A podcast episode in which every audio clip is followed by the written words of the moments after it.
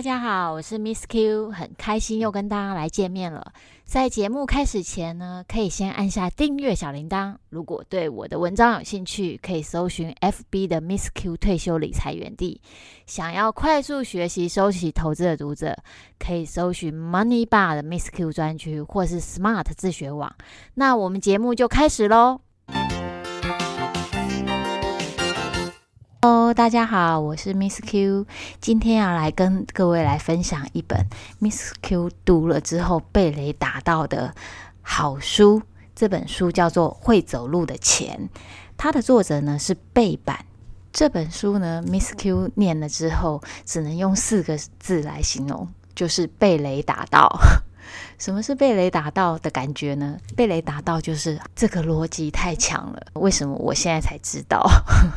所以这本书呢，我一定要录个一集跟各位听众来分享。因为这本书前后我念了五次，五次都有被雷打到的感觉。我推荐给我身边的几个朋友，他们在过去半年中，我们几乎每个月都会提到这本书。这本书的。投资逻辑只能用太神来形容，很多的投资神逻辑。那本集呢，就跟各位来分享这本书最重要的一个逻辑，就是作者提到，投资要瞄准未来会变成有钱人，但是现在很穷的年轻人，他们购买的东西先。预先买好，等他们未来变成有钱人之后，这些资产的价值就会水涨船高。所以呢，他在封面上面就写说：“懂得赚年轻人的钱，钱就会自动走到你的口袋。”所以这本书叫《会走路的钱》。可是 Miss 看了之后呢，觉得这个钱不止在走路，这个钱在用跑的，你会赚的速度会非常的快。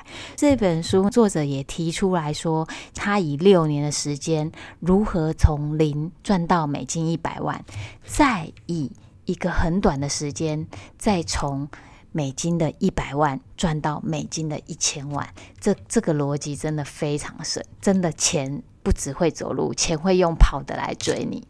那举例来讲，第一个神逻辑的范例。就是星巴克附近的不动产，书中有提到，星巴克的 CEO 出了一本关于房地产的书。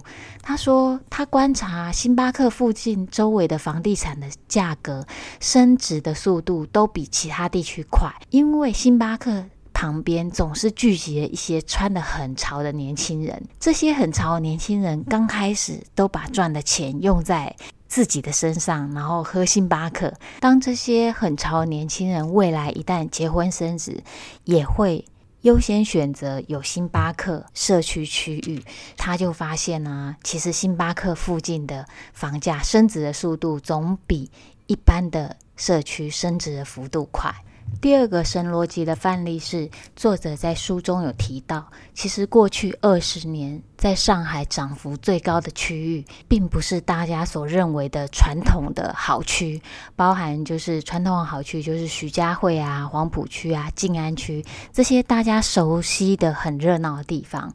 他说呢，其实过去二十年上海涨幅最高的，其实是浦东的上海张江高科技园区，因为呢，那里是。最多最聪明的年轻人聚集的地方，而且他们的薪资增加的幅度也比其他的区还要快。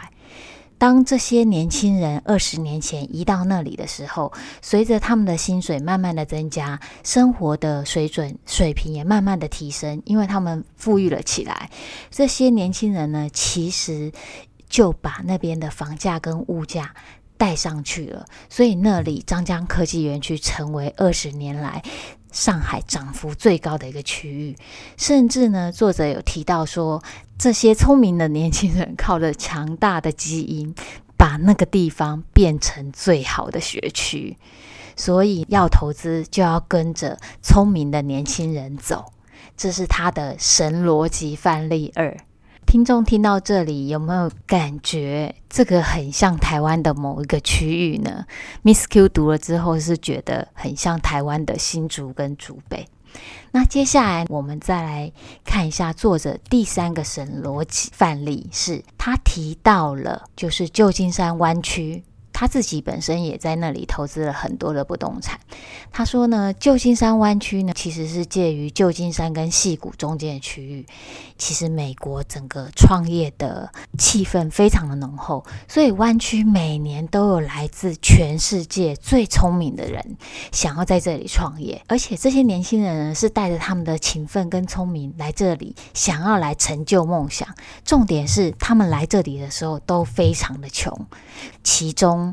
这些年轻人当中，会有一些人他会成功，他成功了之后就会继续住在这里，要预先卡位这边的不动产，就可以让未来这些有潜力成为有钱人的年轻人去提升这个地方的资产价值。不知道听到这里，听众有没有被雷打到的感觉？接下来呢，再介绍作者第四个神逻辑范例。作者发现，投资比特币的年轻人都是高学历、聪明的年轻人，而且他发现这个趋势是越来越多年轻人相信比特币的价值，而这些年轻人现在都非常的穷，甚至在比特币刚出来的时候，他们还用比特币去换披萨。作者相信，当他们未来成为有钱人的时，时候，比特币的价值就会随着他们的财富而上升。但作者有提到，加密货币呢，现在充满了诈骗跟非法，投资人要特别的注意。听到这里，大家有没有一种被雷打到的感觉？因为比特币呢，从我开始读这本书开始，其实比特币的价值是九千美元，可是到现在二零二一年三月，比特币是五万八美金。整整这个价值上升了六倍多。本书其实提到的，跟着聪明的年轻人走。我们再回想一下，其实这几年房价涨幅最多的地方，就是最聪明年轻人去的地方，包含了新竹、桃园跟台南。这个逻辑是不是很神？神逻辑？不知道听众听到这里有没有又再被雷打到的感觉？作者有提到，他的收入其实在美国的湾区并不算特高，其实属于中间的水准。但是他真实的投资经验告诉他说，其实薪资收入对财富的累积影响并不是太大，真正影响财富累积的速度是你有没有抓住投资的趋势。他在这里呢有提到几点给投资人的理财建议：第一。